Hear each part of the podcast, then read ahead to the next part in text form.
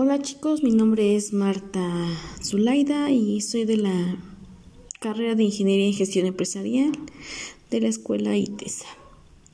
En esta ocasión, en el primer podcast, les hablaré sobre la problemática que tienen los niños y adolescentes para aprenderse las tablas de multiplicar.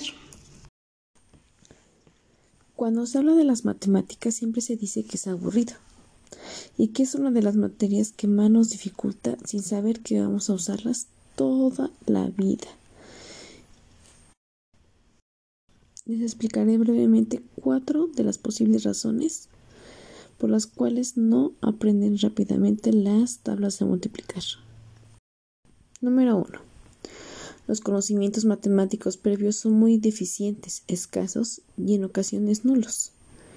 Si al pequeño se le dificulta un tema, no podemos pasar a otro tema más difícil, ya que aumentaríamos su dificultad. Por lo tanto, el niño, si no aprende bien a sumar, a restar, no podemos pasar a multiplicaciones porque no tiene las bases para poder aprender. Número 2. La metodología que se utiliza son siempre iguales. Para mantener el interés y la atención del niño es necesario ocupar diferentes materiales.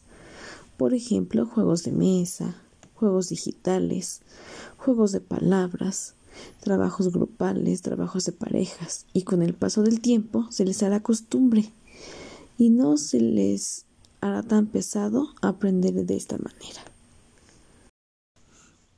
Número 3. El ritmo no es adecuado al estudiante.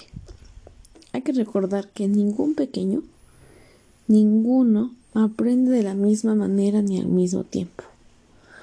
Así que el tiempo es el único maestro de la vida que fortalece cada uno de los aprendizajes esperados.